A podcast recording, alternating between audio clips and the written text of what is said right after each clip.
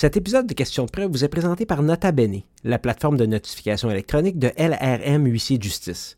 Pourquoi notifier par courrier recommandé pour une quinzaine de dollars alors qu'avec Nota Bene, vous pouvez notifier par courriel de façon sécuritaire en conformité avec toutes les règles de notification? Rendez-vous sur lrmhuissier au pluriel.com, lrmhuissiers.com pour plus de détails. Par la magie de l'Internet et transitant au studio Léo Laporte, je suis Corinne Jacquet, avocate chez Belton Avocat et recherchiste légiste pour Rivercast Media. Rivercast Media, c'est un réseau de podcasts qui héberge et qui produit des émissions, dont Question de preuve, qui est un podcast sur le droit et la justice. Allez sur le site rivercastmedia.com pour plus de détails. En collaboration avec Ulex Avocat et Stratège, un cabinet avant-gardiste basé à Montréal, Question de preuve vous présente une série discutant de tous les aspects du droit commercial, que ce soit les relations de travail, en passant par la responsabilité des administrateurs, via la protection des marques ou les relations entre les actionnaires. Ces podcasts, sous le sceau de ULEX, avec la participation des avocates et avocats de ce cabinet, ils ont une portée commerciale générale, tout en étant rigoureux et intellectuellement stimulants. Abonnez-vous à Questions de preuve dans votre application de podcast préférée afin de ne rater aucun épisode de ULEX. Saviez-vous qu'une entreprise qui gère bien sa propriété intellectuelle est quatre fois plus susceptible d'exporter son produit et 64% plus susceptible de connaître une croissance élevée? Alors, c'est important qu'on connaisse les notions de base en matière de propriété intellectuelle. Quelles sont ces notions qu'on devrait tous connaître pour protéger nos créations? C'est la question à laquelle nous allons répondre aujourd'hui en abordant les cinq piliers de la PI, propriété intellectuelle. Le droit d'auteur, le brevet, le dessin industriel, la marque de commerce et finalement le secret commercial. Aujourd'hui, celle qui va nous éclairer sur le sujet est maître Virginie Brien-Gagnon, avocate et agente de marque de commerce chez Ulex. Virginie pratique principalement en droit des affaires, en propriété intellectuelle et en marque de commerce. Alors Virginie, bonjour. Ça va bien? Oui, ça va bien et toi? Oui, ça va super bien. Merci de m'inviter. Alors, juste avant de commencer dans le vif du sujet, parle-nous un peu de toi, de ton parcours, de comment tu es devenue agente de marque de commerce. Ben oui, en fait, ben, j'ai fait mes études euh, en droit à Sherbrooke, là où j'ai fait mon barreau également et euh, un diplôme de deuxième cycle en euh, common law et droit transnational. Suite à ça, j'ai fait mon stage dans un cabinet à Montréal et euh, j'ai poursuivi euh, ma carrière pendant deux ans dans un bureau de propriété intellectuelle dans lequel je faisais beaucoup de marques de commerce et un peu euh, de d'autres droits de propriété intellectuelle. Et c'est là que j'ai étudié pour mon examen pour devenir agent de marque de commerce parce que pour devenir agent de marque, on doit être formé pendant minimum deux ans par un autre agent de marque de commerce. Donc, c'est ce que j'ai fait à mon ancien cabinet. Je suis devenue agente de marque de commerce et maintenant je, travaille chez Ulex depuis environ deux ans. Dans le cabinet, je pratique en marque de commerce, mais également sur d'autres aspects de propriété intellectuelle et euh, de l'accompagnement euh, de start-up et de PME plus général, euh, mais des questions qui touchent souvent la propriété intellectuelle. Puis pourquoi tu as choisi de te spécialiser en propriété intellectuelle? J'ai choisi, à la base, c'était pas un choix, c'était plus un, hasard, je dirais, parce que euh, souvent les avocats, quand on sort euh, de l'école du barreau, on n'a pas nécessairement un choix. Et particulièrement en propriété intellectuelle, il n'y a pas beaucoup de maîtrise là, à faire sur le sujet. Je sais que j'ai un collègue qui a fait une maîtrise en Chine sur la propriété intellectuelle, mais à Montréal, c'est pas quelque chose qui est vraiment offert. Donc, souvent, les gens se, se trouvent dans ce domaine un petit peu par hasard et moi, c'est ce qui est arrivé. Euh, et j'ai appris à aimer ça en étant dans le domaine. Avant, j'avais aimé mon cours au bac, mais c'est un cours facultatif dans tout le baccalauréat, trois ans complet. Donc, c'est pas vraiment euh, là qu'on réalise ou pas si c'est ça qu'on veut faire. Donc, je suis arrivée, comme je dis, dans le domaine euh, par hasard. J'ai adoré, puis j'ai poursuivi là-dedans. Puis ce que j'aime de la propriété intellectuelle, c'est que c'est quand même assez précis, spécialisé, mais en même temps, ça s'applique partout. À chaque fois qu'on voit un contrat, à chaque fois qu'on voit une situation entre euh, deux entreprises, il y a toujours de la propriété intellectuelle. Donc, euh, c'est euh, utile, spécialisé et à la fois, j'adore ça. OK, bah, tant mieux. Puis, à quoi ressemble ton day-to-day? Quel genre de demande que tu reçois de tes clients en matière de pays? Ça varie beaucoup. Euh, il peut y avoir des, euh, des, demandes de protection de propriété intellectuelle. Donc, on voudrait protéger une marque de commerce à différents offices de propriété intellectuelle, donc au Canada, aux États-Unis, en Union européenne ou ailleurs dans le monde. On peut vouloir protéger également euh, des dessins industriels. On peut vouloir protéger du droit d'auteur. ainsi que des demandes de brevets. Nous, chez Ulex, on ne fait pas directement de dépôt de demande de brevets, mais on fait affaire avec un cabinet partenaire. Donc, ça, c'en est un. Sinon, on fait beaucoup de contrats. Donc, euh, je gère les aspects commerciaux entre deux euh, entreprises. Donc, si mon client arrive et dit, moi, je veux euh, partir un projet avec une autre entreprise, bien, parfait, on va rédiger un contrat. Mais dans le contrat, il faut établir à qui appartiennent les droits de propriété intellectuelle, ceux qui vont être créés en collaboration avec l'entreprise, ceux qui existaient avant la collaboration et établir finalement un plan, comment les droits vont être attribués à chaque personne et des questions monétaires qui s'en suivent. Donc, des contrats, ça fait partie de mon day-to-day. day to day des conseils généraux aussi en propriété intellectuelle, en stratégie de commercialisation euh, nationale ou internationale, à savoir si une entreprise est prête pour aller à l'international et quel pays choisir et comment euh, établir finalement sa stratégie. Donc, ça, c'est des exemples. J'en ai plein d'autres, mais là, c'est un exemple d'un day-to-day.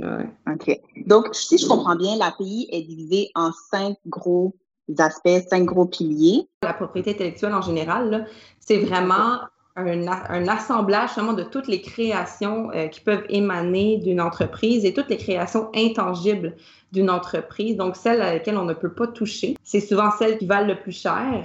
C'est des créations qu'on doit protéger parce que comme elles ne sont pas physiques, elles sont comme dans l'air, on doit faire un délimiter finalement un carré de sable pour chacun. Et c'est là que les cinq carrés de sable, ceux que vous avez nommés, le droit d'auteur, marque de commerce, dessin industriel, brevet et secrets commerciaux, qui est un petit peu un droit de propriété intellectuelle à part, je l'expliquerai tout à l'heure, euh, c'est là que c'est défini et c'est là qu'on va pouvoir savoir où on s'en tient avec notre création. Et on peut commencer par le droit d'auteur. Par exemple, euh, qu'est-ce que c'est exactement le droit d'auteur? Comment on devrait le définir? Le droit d'auteur, c'est finalement une œuvre. On peut penser, on peut associer le droit d'auteur à un artiste. Finalement, c'est des œuvres qui sont créées. Ça peut être une œuvre littéraire, donc, euh, tout ce qui est livres, documents marketing, logiciels, le code source fait partie des œuvres littéraires. Ça peut être des œuvres musicales, donc tout ce qui est musique. Ça peut être des œuvres dramatiques, on pense à des films, du théâtre, etc. Euh, ou bien des œuvres artistiques, donc tout ce qui serait euh, dans le domaine de la photographie, du dessin, la peinture, la sculpture. Donc, ça, ça résume en gros ce dans quoi, ce qui est inclus dans le droit d'auteur. Puis une fois qu'on crée quelque chose, donc on crée son œuvre, ça dure combien de temps le droit qu'on a sur cette œuvre-là? En fait, les droits sont euh, pour toute la durée de la vie de l'auteur, donc la personne qui a créé l'œuvre, plus 50 ans après sa mort. OK. C'est une protection, j'imagine, pour l'auteur? Oui, donc la protection pour le droit d'auteur est automatique, euh, contrairement aux autres droits euh, de propriété intellectuelle qu'on va aborder après. La protection est automatique dans le cas du droit d'auteur à partir du moment où l'œuvre, elle existe et elle est fixée sur un support physique. Donc, à partir du moment où, par exemple, le peintre euh, fait sa peinture ou à partir du moment où le, le, poète écrit son poème, l'œuvre existe, elle est fixée sur un support physique et donc, on est protégé automatiquement. OK. Puis, cette œuvre-là, est-ce que le droit, dans le sens que le droit d'auteur, est-ce qu'il s'applique à l'entièreté de l'œuvre? Est-ce qu'on peut reproduire l'œuvre, faire une copie de l'œuvre, puis le droit va toujours s'appliquer sur la copie de ce qu'on a fait? Ça empêche les gens de reproduire notre œuvre. C'est ce que je comprends, le droit d'auteur? exactement. Donc oui, effectivement, le droit d'auteur, quand on dit qu'on a une protection automatique, euh, ça signifie qu'on est protégé évidemment de la copie ou de d'autres personnes qui voudraient euh, voler finalement notre œuvre. Il euh, faut comprendre que cette protection est sur euh, l'ensemble de l'œuvre, donc la totalité de l'œuvre ou une partie importante de l'œuvre. Et quand je dis une partie importante de l'œuvre, on ne pense pas nécessairement au niveau quantitatif, mais plutôt au niveau qualitatif. Donc, si c'est une petite partie en quantité, mais qui signifie beaucoup, euh, pour l'auteur, je donne un exemple, dessinez-moi un mouton du petit prince. C'est juste une phrase, mais en fait, tout le monde sait que ça réfère au Petit Prince, donc on pourrait qualifier ça d'une partie importante de l'œuvre. Donc, ça sera à établir au cas par cas, mais évidemment, la copie euh, d'une œuvre dans son intégralité ou d'une partie importante est interdite. Et à ce moment-là, il faut faire affaire avec l'auteur ou le titulaire des droits pour voir qu'est-ce qu'on peut, euh, qu'est-ce qu'on peut établir ensemble pour pouvoir utiliser l'œuvre en toute euh, légalité il faut comprendre que l'œuvre appartient à l'auteur de l'œuvre. Donc, à partir du moment où l'auteur crée son, euh, sa peinture, sa sculpture, son poème, ça peut être plusieurs autres choses, comme j'ai parlé tout à l'heure, c'est la plupart du temps l'auteur de l'œuvre qui va être qui va être propriétaire de l'œuvre, mais il y a quand même une nuance importante à souligner en droit d'auteur, quand la personne qui crée l'œuvre est l'employé de quelqu'un. Donc, si vous êtes une entreprise et vous employez quelqu'un, et quand je dis un employé, je parle d'un salarié. Je parle de quelqu'un que vous, euh, payez aux deux semaines, pour qui vous payez les déductions à la source et tout. Si cette personne-là est votre employé, ce qu'elle créera, qui rentre dans le domaine du droit d'auteur, va vous appartenir automatiquement. Donc, il y aura une cession ou une vente automatique des droits de votre employé à vous. Par contre, si vous engagez quelqu'un, vous êtes la même entreprise, mais au lieu d'avoir un salarié, donc quelqu'un qu'on paye aux deux semaines, vous engagez un sous-traitant euh, qui peut être une compagnie externe ou qui peut être un entrepreneur indépendant, un consultant, appelez-le un sous-traitant, appelez-le comme vous voulez. Cette personne-là n'est pas votre employé, n'est pas un salarié payé aux deux semaines et à ce moment-là, il n'y a pas une cession automatique des droits et même si vous avez payé la personne. Je le précise, là, même si on a payé la personne, parce que souvent, les clients vont me dire oui, mais je l'ai payé pour le travail, euh, ça veut dire que c'est à moi. Non. Il faut absolument avoir un contrat écrit obligatoire. C'est très important. Et est-ce que c'est ce droit-là qu'on a sur l'œuvre, on peut le donner à quelqu'un, le vendre ou euh, y renoncer? Bien sûr, en fait, euh, pour être plus euh, précis, dans le fond, il y a deux types de droits dans le droit d'auteur. Tu les droits patrimoniaux et les droits moraux. Les droits patrimoniaux sont les droits qui sont associés à finalement faire de l'argent avec l'œuvre. Donc, ces droits-là euh, peuvent être cédés ou, en langage plus vulgarisé, vendus. ils doivent être faits par écrit. Donc, s'il y a une vente, ça doit être fait par écrit. Mais oui, on peut céder nos droits sur l'œuvre à quelqu'un. Donc, par exemple, des droits sur une photo ou les droits sur un film, on peut les céder à un tiers avec un contrat écrit. On ne peut pas renoncer à nos droits patrimoniaux. Ben, peut-être qu'on pourrait. Euh, en fait, la renonciation s'apparente plus plutôt aux droits moraux. Donc, les droits moraux, c'est des droits qui sont euh, seulement pour l'auteur de l'œuvre et c'est des droits pour l'auteur de revendiquer euh, le, crédit, finalement de mettre son nom ou son pseudo à côté de l'œuvre ou le droit à l'intégrité, donc le droit de modifier l'œuvre, ou, également le droit de choisir avec quel contexte ou avec quelle, quelle compagnie finalement on pourrait euh, utiliser l'œuvre. Je donne un exemple. Quelqu'un fait une illustration quelconque et euh, la personne à qui on a cédé l'œuvre l'utilise dans une campagne de, de, publicité de cigarettes. Bon, c'est pas, euh, pas légal au Canada parce qu'on peut pas mettre nos propres photos sur des cigarettes, mais c'est pour l'exemple et pour les fins de la discussion l'auteur pourrait ne pas être content d'avoir son nom associé avec euh, des compagnies de tabac, donc pourrait demander à ce que son image ne soit pas utilisée dans, ce contexte-là. Donc, sans renonciation aux droits moraux de la part de l'auteur, la personne qui achète les droits patrimoniaux n'a pas nécessairement tous les droits et peut pas nécessairement faire n'importe quoi avec l'œuvre. Donc, c'est important dans la cession, donc dans la vente, d'y inscrire une renonciation des droits moraux par l'auteur. Très bien. On peut embarquer dans des questions quiz. Des idées de questions que peut-être le, public pourrait se poser avec des exemples. Première question. Une société comme l'entreprise, euh, est-ce qu'elle a des droits moraux? Non, parce que euh, le droit moral est attaché à l'auteur et une personne morale, ce n'est qu'une coquille finalement fictive et une personne morale ne peut pas peindre une, une peinture ou ne peut pas écrire un poème. Il y a toujours quelqu'un, une personne physique derrière. Donc, euh, à cause de ça, une entreprise ne pourra pas avoir de droit moral. Elle pourra simplement demander à l'auteur d'y renoncer. OK. Deuxième question quiz. Si j'ai une nouvelle idée d'un article que je veux écrire et je parle de mon idée à quelqu'un d'autre, est-ce que cette personne autre peut utiliser mon idée pour écrire un article ou cette idée-là est protégée par le droit d'auteur? Ben, en fait, elle va être effectivement pas protégée par le droit d'auteur, malheureusement. Pour que le droit d'auteur existe automatiquement, elle doit, euh, l'œuvre doit, doit exister et être fixée sur un support physique. Et quand on discute avec un ami ou avec une autre personne d'une idée, cette œuvre n'est pas encore existante et d'autant plus, elle n'est pas fixée sur un support physique. Donc, à partir du moment où on parle d'une idée avec quelqu'un, ça peut être risqué. Et dans, dans une optique où ça arrive dans la vie qu'on parle d'une idée avec des, des, partenaires potentiels, des investisseurs potentiels, ce qu'on recommande fortement, c'est de signer une entente de confidentialité avec la personne à qui on en parle pour être sûr que cette personne-là n'en parle pas à d'autres personnes ou n'utilise pas notre idée. OK. Puis, dernière question quiz. Si, par exemple, je trouve des informations comme des textes, des vidéos, des photos sur Internet, par exemple Google, est-ce que je peux les utiliser sans formalité particulière? Non. En fait, il faut vraiment faire attention. Ben, ça dépend. Ça dépend euh, de la situation, mais je dirais non parce que la plupart du temps, c'est non. Il faut vraiment regarder euh, sur Internet. C'est pas parce que c'est sur Internet qu'on peut l'utiliser. Je fais souvent la comparaison avec des, euh, des aliments dans un étage, des étalages d'épicerie. Pas parce qu'il y a des aliments qui sont sur l'étalage d'épicerie que tu peux les prendre et partir avec sans payer. C'est un peu la même chose avec Internet. C'est des étalages d'une épicerie, mais en ligne. Et euh, les images sont là, mais il faut vérifier sur chaque image avec le site les conditions d'utilisation. Si ces images-là sont protégées par l'auteur ou s'il y a des licences d'utilisation illimitées, ça se peut. Il y a des sites qui donnent des licences euh, d'utilisation, des permissions d'utilisation qui sont assez larges, mais il faut vraiment vérifier au cas par cas. Est-ce qu'on doit absolument, par exemple, contacter l'auteur pour vérifier si on peut utiliser son image? Bien, ça dépend, comme je dis, parce que la plupart du temps, les gens vont trouver des images comme ça sur euh, des sites du genre Shutterstock, Getty Images, Pixabay, Flickr, des sites où il y a des banques d'images.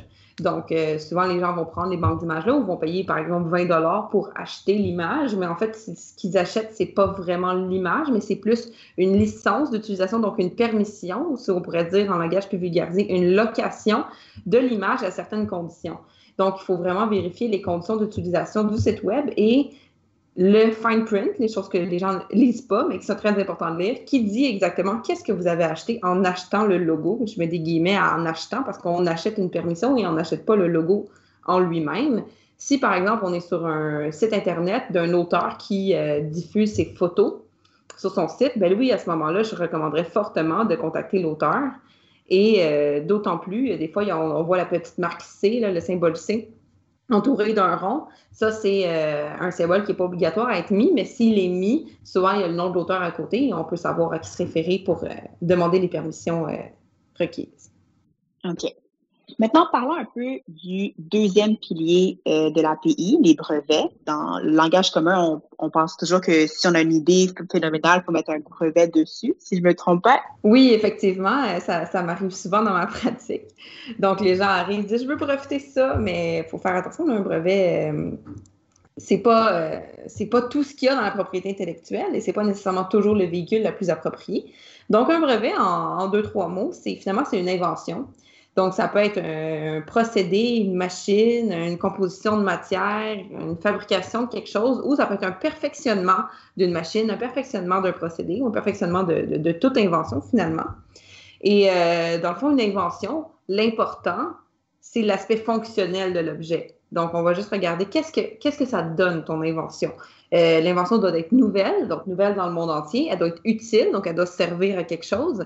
Et elle doit être inventive dans le sens que ça ne doit pas être quelque chose d'évident pour le commun des mortels. Donc, euh, voici ce que c'est un brevet. OK. Puis là, je comprends que tout le monde fait un peu la course au brevet dans le sens que c'est premier arrivé, premier servi. Le premier qui enregistre son brevet, ben, c'est lui qui aura tous les droits ensuite sur euh, le produit qui s'en découle. Oui, euh, oui et non, dans le sens que si vous êtes le premier au monde à effectivement faire une invention, il faut le déposer en premier avant euh, que quelqu'un d'autre le fasse. Mais par contre, si cette invention-là est déjà existante et existe déjà dans le domaine public, il va être trop tard et on ne pourra pas déposer une demande de brevet pour ça.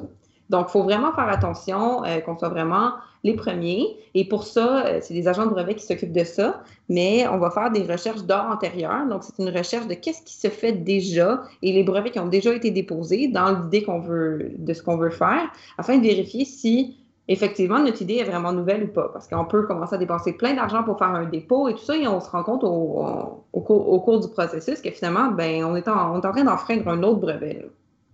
Mm-hmm. Est-ce que ça vous arrive à vous que des clients ils pensent qu'ils ont eu l'idée du siècle, dans le sens qu'ils pensent que ça n'a jamais été enregistré auparavant, puis euh, ensuite vous faites vos recherches, puis on découvre que c'est déjà une idée qui a déjà été réservée, qui a déjà été enregistrée? Moi, personnellement, je ne fais pas de recherche dans le domaine des brevets parce que je ne suis pas agente de brevet. Il faut être agent de brevet pour faire ce type de, travail. Mes, anciens collègues dans mon ancien bureau, agent de brevet, et euh, à ma connaissance, oui, ça arrive euh, quand même assez fréquemment. Je ferai le parallèle en marque de commerce. On fait également des recherches euh, pour des clients avant de déposer une marque, à savoir si la marque existe déjà dans un domaine qui pourrait porter à confusion. Et oui, ça arrive souvent qu'on en trouve. Donc, c'est des recherches qui sont quand même assez importantes, d'autant plus qu'une demande de brevet, c'est assez dispendieux. Donc, on ne veut pas s'embarquer dans tout un processus quand finalement, ça ne vaut pas la peine. Quel registre on peut trouver, euh, justement, où est-ce qu'on peut trouver l'ensemble des brevets déjà enregistrés? Ben, pour le Canada, parce que ça dépend pays par pays, la protection euh, de toute propriété intellectuelle, c'est national. Sauf pour les droits d'auteur, tantôt, euh, ça peut être c'est une protection internationale avec tous les gens qui sont membres du, traité. Mais pour les brevets et pour les marques de commerce, c'est national dans le sens que c'est pays par pays, sauf quelques exceptions. Donc, pour le Canada, c'est l'Office de la propriété intellectuelle du Canada. Et euh, on peut aller voir sur le site les demandes de brevets. Par contre, faut quand même assez être, familier avec le logiciel ou la plateforme en ligne pour euh, pouvoir s'y trouver. Et euh, c'est pour ça que je recommande fortement de, demander à un, bureau spécialisé pour faire ces recherches-là. Mais oui, il y a toujours des recherches qui peuvent être faites euh, par la personne qui fait l'invention. Avec le site, c'est accessible au public. OK. Puis, une fois qu'on dépose notre brevet, ça dure combien de temps ce droit qu'on a réservé sur le produit qu'on a créé? Oui, donc le droit dure 20 ans à compter du dépôt. Et euh, c'est bien important de faire la distinction à côté du dépôt parce que ça peut prendre quasiment 5 ans entre le moment du dépôt puis le moment où on, obtient l'enregistrement. Donc, ce n'est pas 5 ans à partir du moment où on reçoit notre enregistrement, mais 5 ans du dépôt. Donc, en réalité, ça peut être comme 15 ans.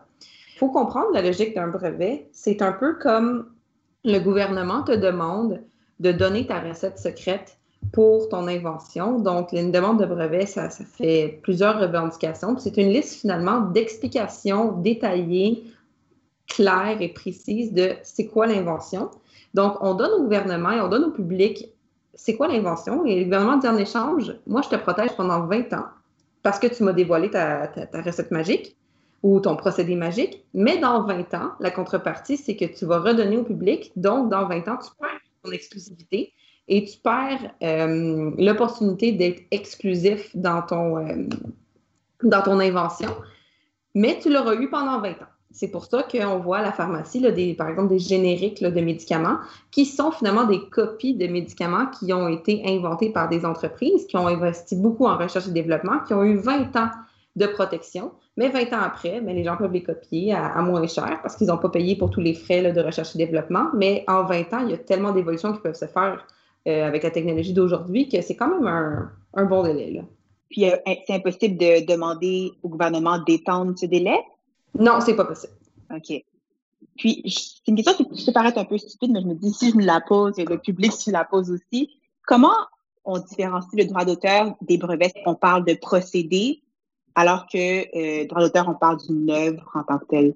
Ben, c'est une bonne question parce que tous les droits de propriété intellectuelle se recoupent à un moment donné et il y a beaucoup, beaucoup de publications qui sont faites à ce sujet. Donc, ce n'est pas quelque chose de toujours simple de scinder les deux.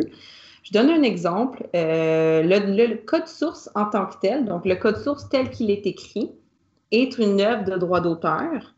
Par contre, l'invention qui va résulter de ce code source, s'il y en a une, sera l'objet d'un brevet. Donc, il y a toujours une ligne qu'il faut tracer à un moment donné. Euh, dans le cas que je viens d'énoncer, il y a les deux. Dans le cas d'une peinture, il n'y aura pas d'invention, à part, bon, si on invente une peinture technologique, mais la, peinture en soi n'est pas une invention, n'est pas un procédé euh, nouveau, donc ne sera pas euh, du brevet. Donc, des fois, ça n'a rien à voir du tout. OK, je comprends bien. Alors, question quiz. J'ai inventé une nouvelle technologie de lame de patin de hockey que j'ai fait tester par des professionnels sur une patinoire.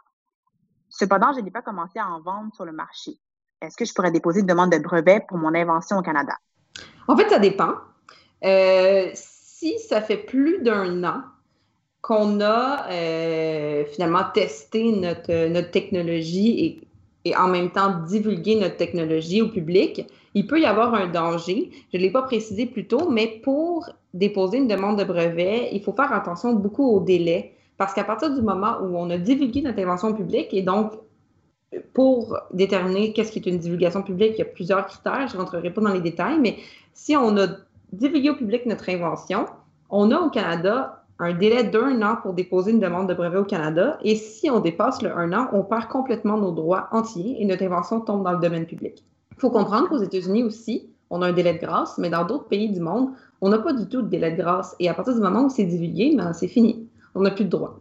Donc, dans l'exemple que vous me dites, euh, par rapport aux lames de hockey, si euh, la divulgation a été faite dans l'année ou dans, un délai de moins d'un an, c'est pas pas fatal. Donc, on dépose une demande de brevet le plus tôt possible. Par contre, si la, divulgation a été faite plus d'un an euh, après le moment où on se parle, ça peut être problématique. Et là, à ce moment-là, ça, ça va dépendre de si on considère cette expérimentation-là comme étant une divulgation publique ou pas. Et là, ça va être la Cour qui va déterminer l'intention des parties. Et une des choses qu'ils vont regarder, c'est à savoir, est-ce que les gens ont fait signer des ententes de confidentialité aux gens qui étaient présents euh, à la patinoire en leur disant, vous n'avez pas le droit de divulguer cette invention-là, vous devez la garder secrète, nous allons déposer une demande de brevet, etc.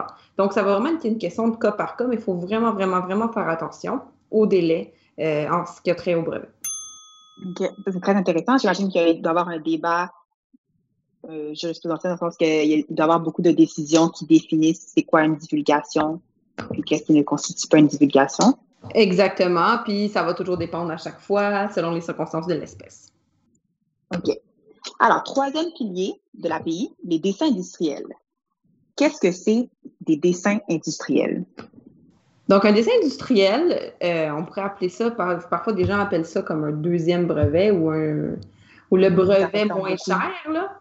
Mais euh, en fait, un dessin industriel, c'est ça protège le, look finalement, l'aspect visuel euh, d'un objet et non son aspect fonctionnel. Donc, dans un même objet, on peut retrouver à la fois du dessin industriel et un brevet. On peut retrouver les quatre formes de propriété intellectuelle dans un même euh, objet. Mais le dessin industriel, ça va vraiment être l'aspect visuel et non l'aspect fonctionnel. je donne souvent l'exemple du casque de joueur de hockey dans lequel la manière que le casque est, fait, il a été étudié et euh, pour faire en sorte qu'on absorbe les chocs. Donc, ça, ça va être euh, du, domaine de l'invention. Donc, on pourrait déposer une demande de brevet pour notre invention de casque absorbeur de choc.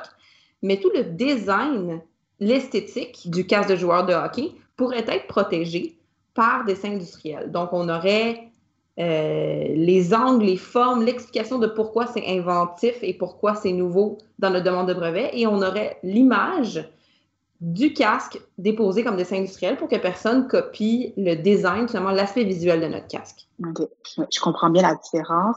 Donc, on dépose le brevet pour protéger le procédé, puis on, on dépose le dessin industriel, ben, on s'enregistre le dessin pour protéger le design, pour pas que quelqu'un recopie le, même, la même forme visuelle. Exactement. Puis même des fois, là, ça n'a pas nécessairement de lien. Il n'y a pas toujours une demande de brevet qui va avec un dessin industriel.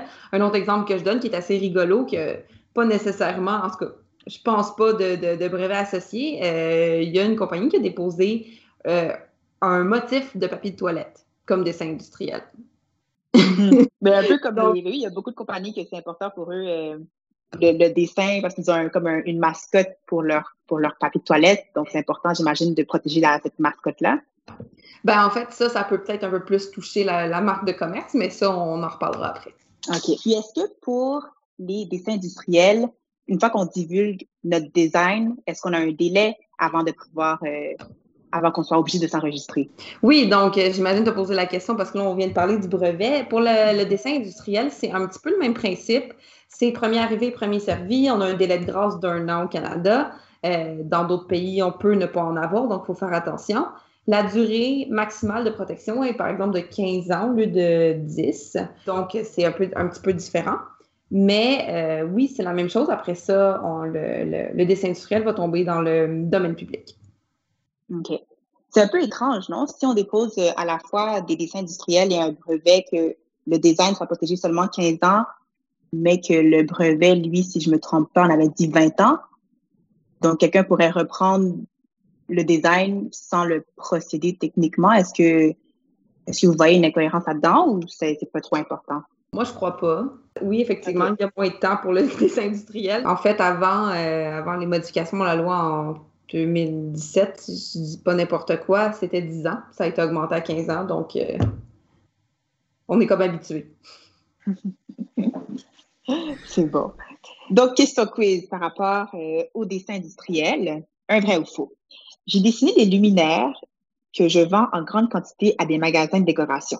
Je n'ai pas besoin de protéger mon design de luminaire en tant que dessin industriel puisqu'il est protégé automatiquement par le droit d'auteur. Est-ce que c'est vrai ou faux? Ça, c'est une très bonne question. Euh, on rentre quand même dans les exceptions, donc euh, je ne vais pas passer trop de temps sur cette réponse, c'est quand même complexe, mais il faut comprendre que non, effectivement, c'est faux. Pour les objets utilitaires, euh, comme par exemple les luminaires dans votre, dans votre exemple, qui sont reproduits à plus de 50 exemplaires, euh, il n'y aura pas de violation de droit d'auteur et donc il faut s'assurer d'avoir une protection par dessin industriel pour euh, être protégé. Euh, on dit 50 exemplaires parce qu'on veut faire la distinction entre des luminaires custom et des luminaires qui sont vraiment produits à plus grande échelle. Donc, il y a des exceptions où est-ce que le droit d'auteur n'est pas applicable, donc ça vaut la peine d'aller s'enregistrer comme Oui, c'est ça. Il, y a, des exceptions à cette règle. Ces exceptions-là sont dans la loi sur les dessins industriels? Euh, en fait, c'est euh, dans la loi sur le droit d'auteur. Ah, OK. Parce qu'en fait, ça dit euh, que la droit d'auteur ne s'applique pas dans tel cas. OK. C'est là, des fois, on, je parlais tout à l'heure de, de lignes à, tracer entre le droit d'auteur et le dessin industriel. C'est un bon exemple de ligne à tracer entre les deux. Là. OK. Parfait. Ben, on va prendre une petite pause et au retour, Virginie va nous parler de marque de commerce et de secret commercial.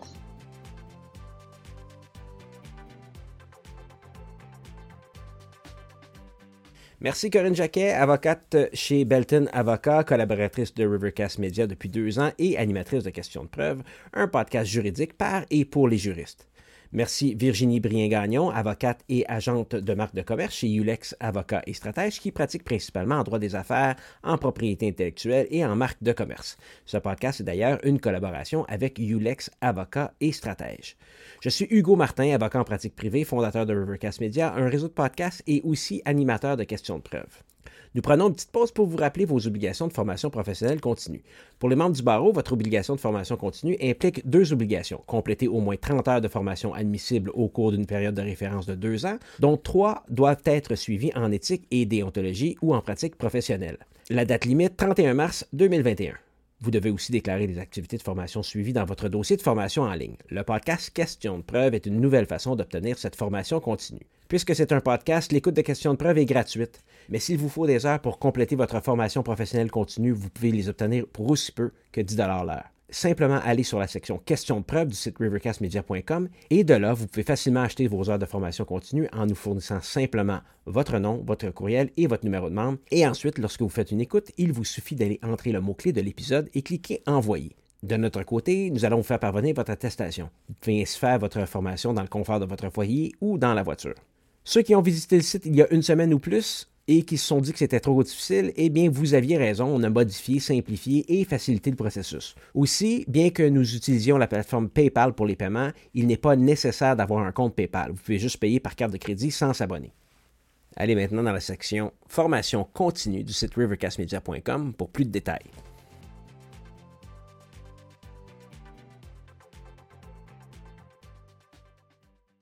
Alors, embarquons dans les marques de commerce. Qu'est-ce que c'est euh, des marques de commerce, Virginie? Une marque de commerce, dans le fond, ça peut être un mot, un dessin, un goût, une texture, une image en mouvement, des façons d'emballer des produits, ça peut être des hologrammes même, ça peut être des sons, des odeurs, ça peut être une forme 3D, une couleur, ça peut être une combinaison de tout ce que je viens de nommer en autant que euh, ce mot, dessin, goût, texture que je viens d'énumérer, ça va distinguer les produits ou les services d'une entreprise ou d'une personne de ceux des autres sur le marché. OK. Donc, ce que, ce que vous venez de décrire, les mots, les dessins, les goûts, ça doit être unique. C'est ce que je comprends? Exactement. Dans le fond, une marque de commerce sert justement à te distinguer des autres et au consommateur finalement de savoir euh, de, quelle source il va acheter euh, le produit ou le service. OK. As-tu des exemples de marques de commerce qu'on connaît bien? Euh, oui, je peux, en, je peux en nommer quelques-unes dans les différentes catégories que, je viens d'énumérer. il y a des mots qui sont, sont tout simples, par exemple Airbnb et Foodora qu'on connaît très bien pour des services soit de livraison de nourriture ou d'hébergement. Les deux marques de commerce que je donne en exemple sont des marques de commerce enregistrées au Canada. Euh, on peut avoir également trouvé des logos. Donc, ça va être des logos qui n'auront pas nécessairement un mot avec. On connaît, euh, par exemple, euh, les logos vraiment populaires internationalement, le Apple, la pomme croquée de Apple, qui est un simple logo, mais qui est effectivement une marque de commerce de Apple.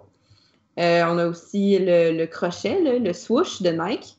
On a également les deux C inversés de Chanel, qui sont les trois des logos qui sont enregistrés aussi à l'Office de la propriété intellectuelle du Canada comme marque de commerce. On a également des combinaisons de mots et de logos. Donc, ce que je viens de vous donner comme exemple, on peut retrouver les deux en, un. Donc, on peut, euh, par exemple, avoir euh, Simons écrit en lettres avec la feuille verte, la classique feuille verte qu'on connaît euh, à gauche du mot. Donc, ça, ce que je décris en ce moment, c'est également une marque de commerce enregistrée au Canada. Je vais donner l'exemple de notre bureau parce que ben, notre bureau euh, Ulex, avocat et stratège, notre bureau a enregistré Ulex, le logo. Donc, on voit le mot Ulex avec le petit logo à droite qui est composé de, traces qui fait comme un rond, euh, qui est enregistré comme marque de commerce à l'Office de la propriété intellectuelle du Canada en liaison avec des services juridiques parce que c'est ça les services qu'on rend. Donc, ça, ça peut être des exemples de mots combinés avec des logos. Euh, il y a également des slogans qui peuvent être euh, enregistrés comme marque de commerce. Je donne l'exemple du slogan Just Do It, souvent, qui est, un, le slogan de Nike, que tout le monde reconnaît d'habitude. Donc, ça aussi, c'est une marque de commerce enregistrée au Canada. On peut avoir des motifs, donc ni un mot, ni un logo, euh, ni un slogan, donc rien d'écrit. Je donne souvent l'exemple du motif Burberry, qui est un quadrillé beige avec un peu de rouge, du blanc et du noir. Euh, ce motif-là est très connu euh, au Canada et à l'international comme étant lié à euh, l'entreprise Burberry. On peut également avoir des emballages de produits, donc des emballages de parfums. il y a des emballages de parfums qui sont très renommés internationalement, donc les gens savent quand ils achètent ce parfum et quand il y a la forme de la bouteille que c'est une marque de commerce. Ça peut aussi faire l'objet d'un dessin industriel et euh, sans rentrer euh, trop, trop dans les détails techniques, parfois on va déposer un dessin industriel pour la forme et quand elle va devenir reconnue, parce que c'est un critère pour euh, ce genre de marque de commerce-là, on va le déposer comme marque de commerce. C'est vraiment quand, le produit qu'on a créé ou l'image qu'on a créée devient populaire que ça vaut la peine de l'enregistrer comme marque de commerce? Euh, non. En fait, euh, l'exemple que je donnais pour l'emballage de produits est un exemple plus euh, particulier, mais la plupart du temps, on peut même déposer une demande de marque de commerce avant même de commercialiser. Donc, à partir du moment où on a trouvé notre idée, on a vérifié, voir qu'elle était effectivement disponible et qu'on est prêt, je recommande toujours de le faire le plus rapidement possible pour éviter les ennuis. J'ai eu des clients par le passé qui ne l'ont pas fait et ont dû euh, tout recommencer, notamment un client qui avait une marque de commerce qui ressemblait beaucoup à une autre et finalement, s'en s'est rendu compte un petit peu tard dans le processus et finalement, ben, il a reçu une mise en demeure de l'autre personne lui demandant de, changer de nom parce que ça portait à confusion avec le nom de l'autre partie. Et comme lui commençait, il n'avait pas nécessairement l'argent, l'effort financier le requis pour euh, se battre, mais ben, en fait, il a décidé de changer de nom. Et de toute façon, vu la confusion entre les deux marques, il n'y avait pas beaucoup de chance de toute façon que ça passe. Mm. Donc, euh, on veut éviter ça parce que c'est important de comprendre que la marque de commerce, c'est, important. Euh, c'est ça qui donne ton image, c'est ça qui donne la confiance des consommateurs en ton entreprise, c'est ça qui crée ta réputation, ta clientèle, c'est ça qui, est un, qui indique un gage de qualité ou non euh, de ta marque. Mais c'est ça aussi qui donne une exclusivité. Donc, toi, ta marque de commerce est à toi. Il n'y a personne d'autre qui peut la prendre. Et il n'y a personne d'autre qui peut faire croire qu'il est toi, finalement. Là. OK. On s'enregistre comme marque de commerce pour éviter une confusion, c'est ça, entre, les produits qui existent sur le marché. Mais pas exactement. On ne s'enregistre pas pour éviter une confusion. On s'enregistre pour avoir euh, des, droits qui sont euh, plus étendus et plus garantis vis-à-vis de notre marque de commerce. La confusion, on veut l'éviter à tout prix. Et quelque chose que je n'ai pas mentionné, donc c'est une marque de commerce, on n'est pas obligé de l'enregistrer au Canada pour avoir des droits. Euh, dans certains pays, on doit, mais au Canada et aux États-Unis aussi, euh, par ailleurs, on a des droits de common law qui sont liés à euh, seulement l'utilisation de notre marque de commerce dans le marché. Donc, je donne l'exemple d'une entreprise locale à Montréal qui vend, euh, je ne sais pas moi, des bracelets sous un nom X. Donc, euh, son nom sera protégé dans la région dans laquelle il vend, donc dans la région de Montréal.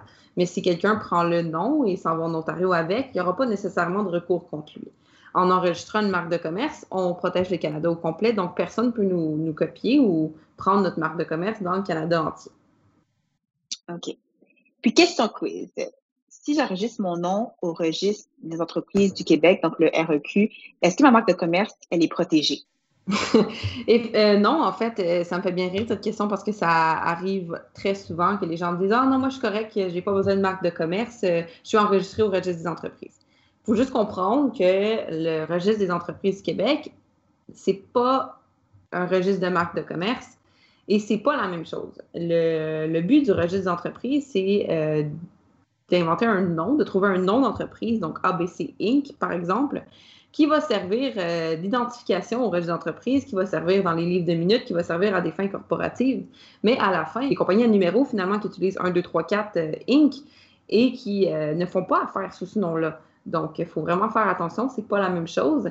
Et ce registre-là ne protège pas euh, en tant que marque de commerce. Donc, c'est pas, pas la même chose et c'est pas parce qu'on est sur le registre que nécessairement on a des droits au niveau de la marque de commerce. Et est-ce que, par exemple, si jamais je crée corinnejaquet.com, donc je crée mon nom de domaine, est-ce que je crée aussitôt ma marque de commerce? Non, pas nécessairement. Euh, un nom de domaine, quand on achète un nom de domaine, on achète juste comme le site Internet, on n'achète pas les droits qui sont derrière.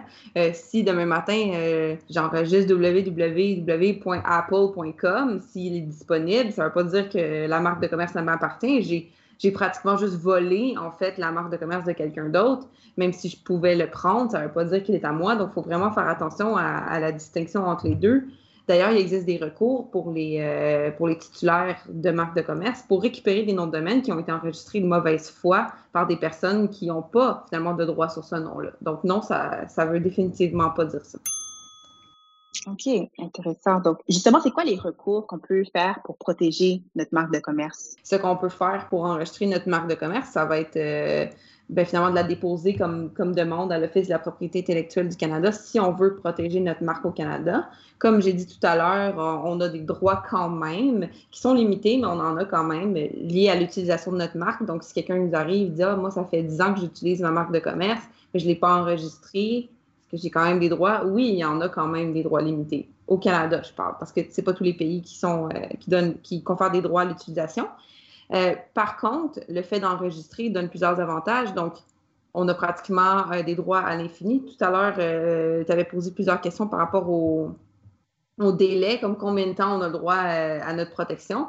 En marque de commerce, c'est pratiquement infini. Là. On a notre enregistrement pendant 10 ans et on peut le renouveler euh, à l'infini si jamais on continue à utiliser la marque de commerce. Le critère ici est vraiment l'utilisation. Si on arrête l'entreprise, bien évidemment, on n'a plus de marque de commerce.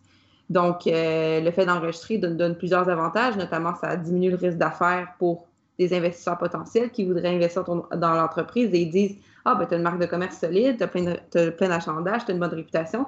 En plus, tu as une marque enregistrée. Donc, j'ai une meilleure garantie ou un risque moindre d'avoir des problèmes avec le fait d'être présent au registre. Tout à l'heure, on a parlé un petit peu du registre de la propriété intellectuelle euh, du Canada, euh, de l'Office.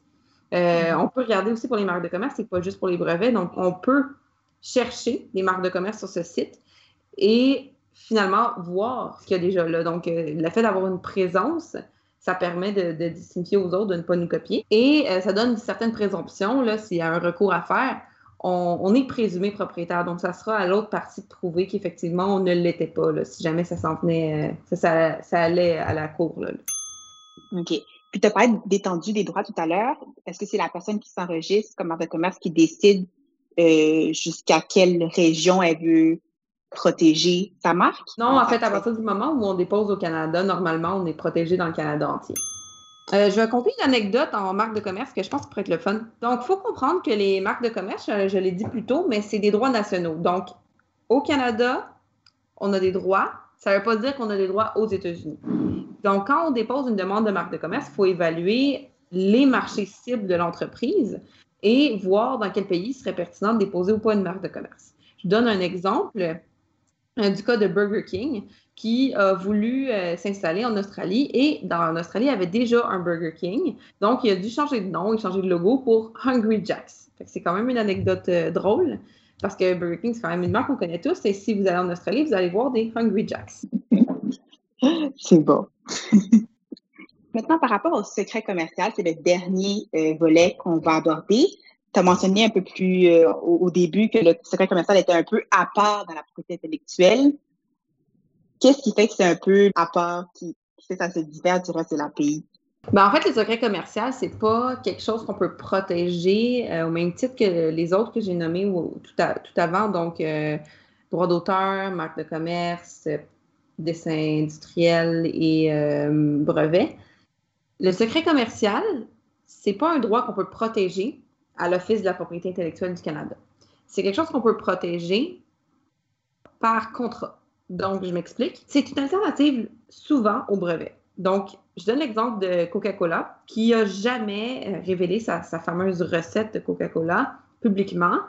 Elle aurait pu le faire par l'entremise d'un brevet, mais ça ferait longtemps que le 20 ans serait expiré et qu'elle aurait pu euh, exclusivité sur cette recette et donc elle serait dans le domaine public.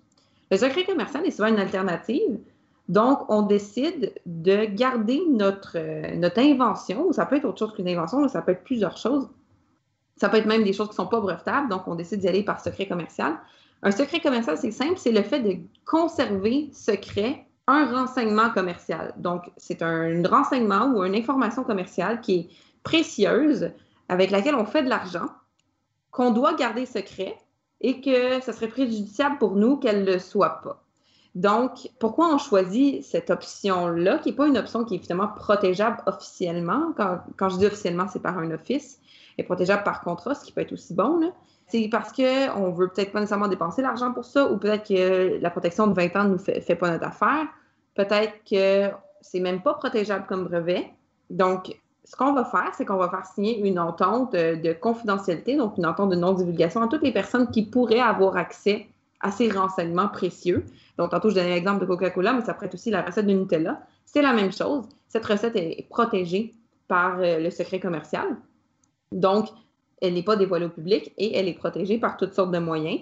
Euh, ça peut être par cryptage, ça peut être par mot de passe, on peut même cacher des informations dans des, dans des coffres forts. Et ça dure le temps que le secret dure. Je m'explique, à partir du moment où le secret est divulgué, légalement ou non, ben là, on perd le droit à notre secret parce qu'en fait, il n'est plus secret. Donc, le risque d'utiliser cette méthode, même si elle peut être peut-être moins coûteuse ou elle peut avoir certains avantages au niveau de la durée, ben, le risque, c'est la divulgation. Donc, on veut s'assurer d'avoir des contrats bien faits, en bonne et due forme, et de, vraiment divulguer au moins de monde possible euh, nos secrets qui sont, le, qui sont les plus importants. J'imagine que s'il y a divulgation, ben, les recours qui s'appliquent pour l'entreprise qui vient de perdre un peu son secret, ben, ce sont les recours contractuels de base. Euh. Exactement. Ça va être un recours contractuel si la personne a effectivement signé un contrat. OK. J'aimerais même faire une, petite parenthèse sur les sessions et les licences, euh, puisqu'on a le temps. Une session, c'est comme une vente. Donc, on prend euh, toute la, les droits, la propriété intellectuelle à l'intérieur de notre de la chose qu'on vend. Donc, je vais, pour les fins de l'exemple, je vais je vais parler d'une sculpture. Donc, on vend la sculpture à quelqu'un, donc on lui donne tous les droits sur cette sculpture euh, de faire ce qu'elle veut avec finalement.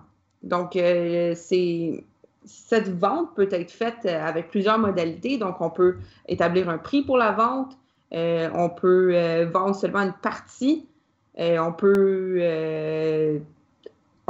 établir plusieurs caractéristiques. Ou alternativement, on peut choisir de donner une licence d'utilisation. Donc, c'est plus facile l'exemple avec un logiciel qu'une sculpture. Donc, je vais recommencer mon explication avec un logiciel. Il y a deux types de manières de faire de l'argent finalement avec sa, propriété intellectuelle, soit en vendant ou en, louant ses droits. Donc, la cession, qui serait un peu apparentée à la vente, ça serait par exemple si on vend notre logiciel à quelqu'un, dire, ben voici, tu as, les droits entiers sur le logiciel, tu en fais ce que, ce que tu en veux. On établit un prix de vente et euh, tu as le logiciel, tu as la propriété et toi, tu n'as plus de droit après. Alternativement, ce qu'on peut faire, c'est faire une, euh, licence, donc une location, en mots plus vulgarisés. C'est le fait de louer à une ou plusieurs personnes les droits sur votre propriété intellectuelle. C'est une manière de faire de l'argent en multipliant finalement les personnes qui vont louer.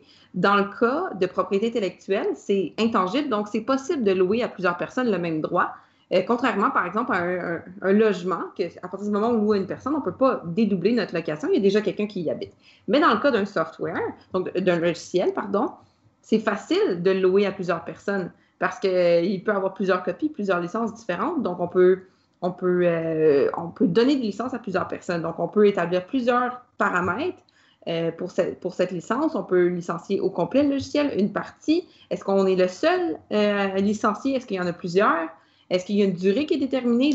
Donc, les modalités de notre licence, idéalement, fera l'objet d'un contrat et on pourra établir si ce qu'on loue à la personne, donc ce qu'on licencie, sera euh, notre propriété intellectuelle au complet ou simplement une partie. On va établir si cette, si cette location est faite uniquement à une personne ou à plusieurs, donc sur une base exclusive ou non. On va déterminer un prix, donc est-ce que c'est gratuit ou non, ou euh, c'est quoi les modalités de paiement, est-ce qu'il va y avoir des redevances, on va établir une durée. Donc, est-ce que ça durée déterminée ou je te licencie ça pour, pour toute la vie finalement?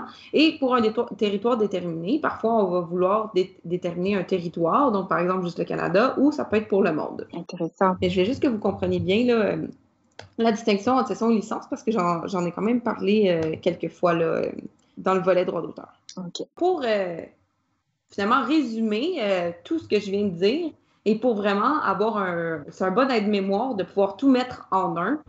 Je vais vous donner un exemple d'un objet dans lequel on va retrouver tous les droits de propriété intellectuelle dont j'ai parlé plus tôt. Donc, je vais vous donner l'exemple d'une montre euh, technologique. Donc, dans cette montre, la forme de la montre pourra être protégée en tant que dessin industriel, parce qu'on se rappelle que le dessin industriel, ça protège la forme d'un produit.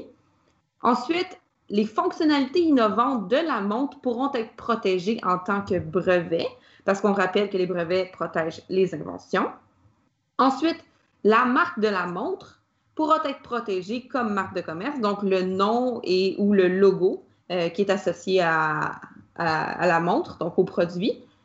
Il va y avoir du droit d'auteur qui va être automatiquement protégé sur le code source, parce que comme on a vu, à partir du moment où ça existe et c'est fixé sur un support physique, c'est protégé automatiquement comme droit d'auteur. Et enfin, on pourrait avoir, par exemple, un secret commercial sur les données des utilisateurs qui utilisent notre montre. Donc, ça, c'est ça serait des données qu'on ne divulguerait au public, mais qu'on pourrait se servir pour, euh, pour d'autres fins. Donc, ça, on les garderait secrets. Donc, ça, c'est quelque chose qui n'est pas protégeable nécessairement comme brevet ou autre. Donc, on les garde secrets. La ligne n'est pas toujours claire, mais des fois, elle est vraiment claire. Pour la montre, euh, ben, c'est sûr que tout ce qui est fonctionnel, c'est un brevet. Tout ce qui est esthétique, une forme, c'est le dessin. La marque, genre, ah, moi, j'ai acheté une Apple, ben, c'est clairement la marque. Fait des fois, c'est vraiment défini, mais veut, veut pas, c'est recoupé. Puis, euh, il y a des ouvrages qui sont écrits et des articles qui sont écrits sur certaines questions qui viennent recouper, notamment dans le domaine de la mode, les formes des vêtements, euh, sont des dessins industriels, mais des fois, ça devient une marque de commerce. Donc, il y a vraiment des fois une ligne difficile. Là. Je parle de la mode parce que c'est un, justement, c'est un exemple que les droits se frôlent beaucoup entre la marque, le droit d'auteur et le dessin industriel. Donc, des fois, c'est difficile et c'est comme c'est un droit qui est intangible. Des fois, c'est plus difficile justement de, vraiment que, que, que, ce soit clair. Quelqu'un qui aime que tout soit méthodique, clair et précis, probablement n'aimerait pas la propriété intellectuelle. Bon, je pense que ça conclut pas mal. Euh, je pense qu'on a fait le tour du, sujet, du synopsis. Dans la plupart des épisodes de questions de preuve, Hugo, l'animateur principal, demande souvent à son invité un outil, un item, une application ou un ouvrage, n'importe quoi qui pourrait être un incontournable pour un professionnel qui veut s'intéresser, euh, par exemple, en PI. Alors, je suis curieuse, pour toi, Virginie, quel est l'outil dont tu ne peux pas te passer dans ta vie professionnelle? C'est une très bonne question. Puis je pense qu'avec ma présentation, vous l'aurez peut-être deviné, ça va être le site euh, web de la l'Office de la propriété intellectuelle du Canada. Donc, c'est vraiment un site sur lequel on peut trouver toutes les informations sur les différents droits de propriété intellectuelle et euh, notamment en marque de commerce, on a le manuel de l'examinateur qui explique en détail euh, toutes les, la, finalement la loi et comment elle est appliquée. On a euh, l'option de faire des recherches sur les différentes marques de commerce qui sont au registre et ça s'applique également au dessin industriel, aux droits d'auteur pour ceux qui sont enregistrés et au brevet. Euh, et il y a vraiment beaucoup, beaucoup d'informations, d'explications et d'énoncés de pratiques sur euh, les différents droits de propriété intellectuelle et c'est vraiment, vraiment une référence en ma pratique. OK. Alors, tout le monde prenez des notes. Le site de l'OPIC, c'est l'outil numéro un à avoir en matière de pays. Exactement. En plus, c'est gratuit, c'est accessible au public et euh, donc euh, il n'y aura pas de problème. Donc, euh, pour y accéder, simplement taper OPIC dans Google ou au www.ic.gc.ca.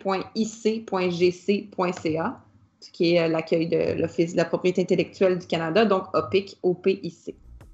Merci Virginie. Je vous invite à communiquer avec elle pour toutes vos questions relatives à la propriété intellectuelle.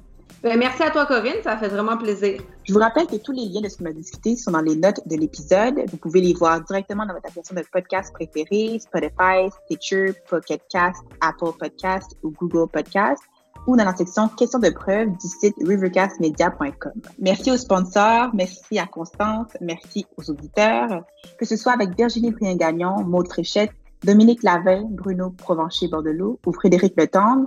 On va vous revenir avec euh, beaucoup de formations en lien avec les besoins de vos clients commerciaux. Abonnez-vous, faites subscribe à Questions de preuve sur Apple Podcasts, Google Podcasts, Spotify ou n'importe quelle application de balado. Évaluez-nous sur Apple Podcasts, c'est bon pour nos statistiques. Faites-nous part de vos commentaires et de vos suggestions. Nous sommes toujours ouverts sur les réseaux sociaux, mais Questions de preuve est spécifiquement présente sur Twitter et Instagram. Rivercast Media est partout. Suivez-nous, on partage de plus en plus. On essaie d'être le plus ouvert possible dans le processus, le montage des épisodes, les défis et les succès. Alors abonnez-vous à nos réseaux sociaux. Idée originale, réalisation et montage d'Hugo Martin. À l'animation, Corinne Jacquet. La musique et l'équipe audio sont de feu René Gagnon. À l'équipement audio, Sergio Travaglione de Musique Red One. À la gestion au marketing et à la direction générale, Constance Saint-Pierre. Ce podcast est une production Rivercast Media SA et rappelez-vous, tout est question de preuve.